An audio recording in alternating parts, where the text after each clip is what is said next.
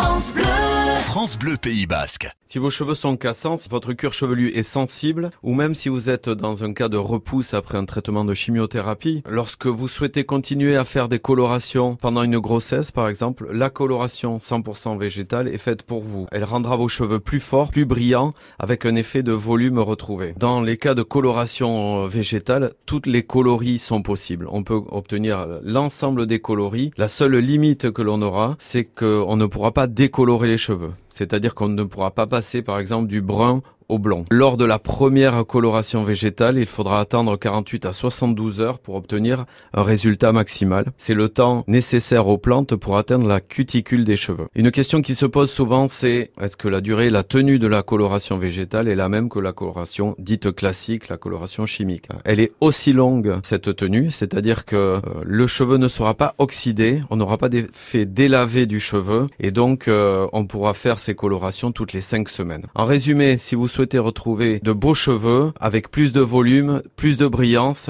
En résumé, si vous souhaitez retrouver de beaux cheveux avec de la brillance, du volume, en utilisant des produits 100% naturels et un mélange qui sera 100% personnalisé, qui sera le vôtre, votre reflet à vous, je vous conseille de tester au plus vite la coloration 100% végétale.